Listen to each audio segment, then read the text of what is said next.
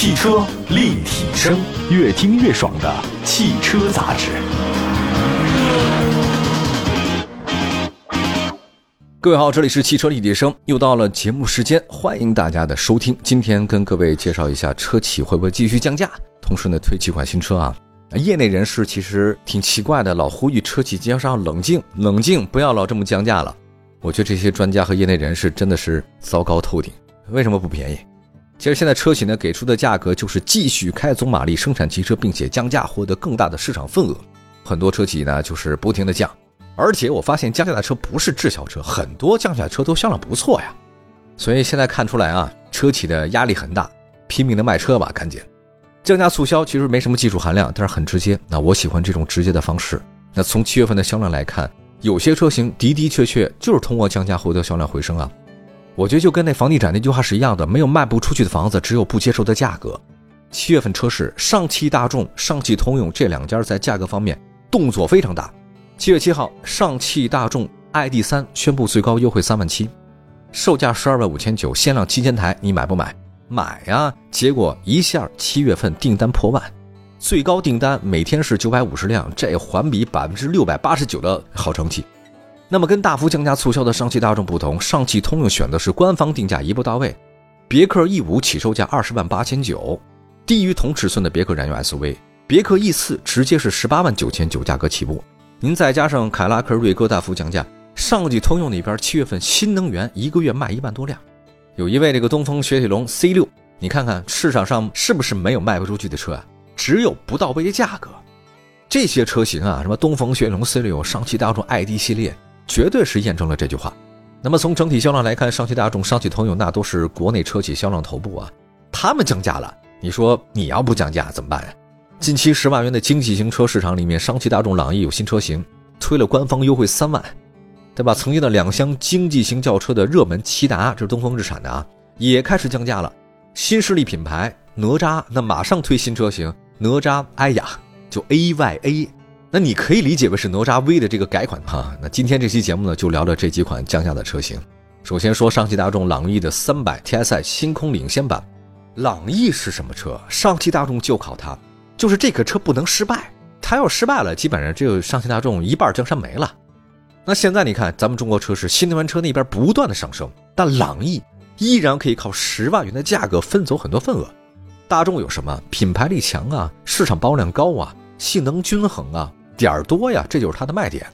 数据显示，大众朗逸今年上半年总交强险数呢是十五万两千四百八十三辆，比亚迪秦 PLUS DM-i 十三万五千九百八十八辆。如果单从销量上来看啊，虽然国内油价处于高位，燃油车成本要高，比电动车高，比插混高，但是大家还是会选择燃油车，也不少。现在比亚迪将插电混动紧凑车的价格门槛拉低到十万以内，朗逸不干了，马上促销。立刻推出了新车加官方促销。八月四号，朗逸三百 TSI 星空领先版上市，官方售价十四万三千九，在上市同时有优惠啊，给你三万优惠，实际售价只有十一万三千九。他说是限时优惠，但我估计以后就这价了。朗逸三百 TSI 星空领先版呢是一款新增车型，官方售价呢介于星空满意版十三万八千九和永逸版十五万一千九之间。那如果再加上官方促销，其实它的价格比之前那个版本低了很多。那这个车有什么呢？给大家介绍一下配置方面：标配启停、自适应巡航、前后泊车雷达、泊车影像、AEB 自动刹车辅助，配了十二英寸的中控台、十点二五英寸的数字屏、智慧车联、无钥匙进入、一键启动。相比之前的那个永逸版，就是也是朗逸的啊，仅仅少了倒车车侧预警、并线辅助、自动防眩目后视镜。看这个一增一减，你选择哪个？动力方面，朗逸三百 TSI 星空领先版搭载 1.5T 发动机加七速干式双离合，最大功率一百一十八千瓦，最大扭矩两百五十牛米。底盘呢是前麦弗逊独立，后女郎是非独立。现在朗逸主要竞争对手啊挺多的，日产轩逸、丰田考拉都是他对手。相比轩逸1.6、卡罗拉 1.2T，搭载 1.5T 发动机的朗逸呢，在动力方面有优势，在空间方面朗逸也够用。未来吧，再看。就为什么上汽大众朗逸卖得好，它是真没什么太大的缺点呢。刚才说它竞争对手日产嘛，再来看日产那边啊，官方降价十万元级别的这燃油车，骐达来头不小，曾经啊它是两厢紧凑车市场的 super star，只是因为服役时间太长，卖太久了，大家没有新鲜感，对吧？再好的东西你看这么久，它有审美疲劳，所以降价。近日，新款骐达正式上市，推三款车型，售价区间八万九千九到十一万五千九。你看，之前十一万三千九起，现在东风日产官降两万四，这是个经济型轿车啊，力度很大。小改款车型，新款骐达在外观方面没有太大改变，前多边形格栅，大面积黑色覆盖，镀铬。两侧大灯格栅一体，车身侧面很紧凑，就是你看起来这个车吧，就不像以前那么呆板了。车身设计其实东风日产是比较中规中矩的，没有贯穿式的尾灯。那么在内饰方面，新款骐达优化了八英寸的中控台，智能交互、在线娱乐都有。内嵌式设计，它没有用那个悬浮式中控啊，其实那个没什么意思。空调控制区也实体按键，三辐式方向盘，就说白了，这车啊就是一个居家风格。动力方面，新款骐达搭载的是一点六升自吸，最大功率九十千瓦，最大扭矩一百五十牛米，配备的是 CVT 变速箱。这个系统啊，卖点不是性能，主打的是什么呢？咱就主打一个经济实用。底盘结构方面，前麦弗逊独立，后扭力梁式非独立悬架，一共三款车型可以选。入门就是酷动版和中配的智行版，差一万四。就说它中配版有什么呢？多了头部气囊、车道偏离预警、主动刹车、内置行车记录仪、倒车影像。倒车车侧预警、并线辅助、无钥匙启动、远程启动、LED 的近光灯、车联网、后排出风口，但是没有倒车雷达。哎呀，没有倒车雷达这个事儿是不是有点那什么呀？当然，你要买中配版肯定比买入门版好一点。那顶配版比中配版又贵一万二，多出了外后视镜加热、前排座椅加热、自动空调。但是别买顶配了，买中配吧。近期我们来看销量，骐达数据显示卖的一般，今年上半年只卖了六千多辆。那两厢车内飞度还卖了两万八千多辆，大众 Polo 卖了一万七千多辆，高尔夫都卖两万多辆。当然，骐达是一个很皮实的车，燃油经济不错，大家可以选择吧。毕竟十万以内了，八万九千九，你说这车其实不贵啊。那好，稍后跟大家介绍一下新势力降价的车型，除了哪吒 V，哪吒 i 呀也来了。汽车立体声。回到节目当中，您现在收听到的是汽车立体声。今天跟大家说说几款上市的经济型轿车，十万以内吧。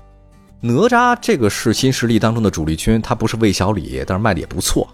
呃，哪吒 V 是它的销售主力，上半年一共交强险是一万六千多辆。那为了保持足够的竞争力，哪吒在八月三号推出了哪吒 i 呀 A Y A，一共是四款车，售价区间七万三千八到八万八千八，这个价格真是不太贵哈。推出了四千块钱的智驾选装包。包括 L2 的智能驾驶辅助、ESC 行车记录、前排座椅加热，其中 L2 智能驾驶辅助系统包括 ACC 全速自适应巡航、FCW 的前碰撞预警、AEB 的自动紧急制动、PCW 行人碰撞预警、HBA 的智能远近光、BSD 的盲区预警、LCA 的变道辅助、，LKA 的车道保持、LDW 的车道偏离预警、，TLR 的交通信号灯识别、TJA 的交通拥堵辅助。SGW 前车起步提示，DDW 疲劳驾驶提醒，还有好多呢，不说了啊。考虑到实用性，我觉得这个选装包你还是买吧，特别是座椅加热。那对于纯电动车来讲，这个选择不错。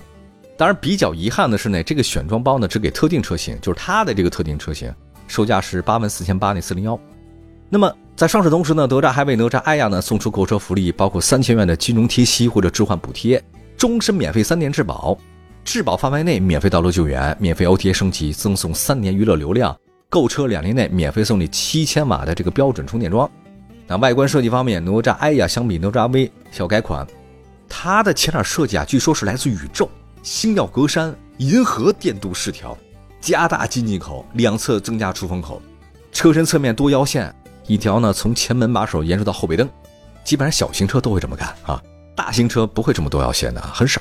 那贯穿式设计，后包围呢是平直线条，两种车身颜色，双色拼。哪吒呀，长是四米，宽是一米六九，高呢一米五四，轴距两米四二。当然，它现在车机据说优化，用了很多芯片，什么增加了一个车载 K 歌功能，无线投屏，整体设计很简洁，减少物理按键。中控台呢显示屏十四点六英寸，多个 APP。动力方面，NEDC 的工况续航里程一个是三百零一公里，一个是四百零一公里。那如果你是续航三百零一公里的，它的最大功率呢是四十千瓦，最大扭矩一百一十牛米。那如果你续航是四百零一公里的，最大功率七十千瓦，最大扭矩一百五十牛米，全系标配直流快充，三十分钟内就能从百分之三十充电到百分之八十。它还有一个最大的放电功率啊！你要在户外的时候呢，可以拿着露营移动电源。底盘结构方面，前麦弗逊是独立，后拖衣臂是非独立悬架。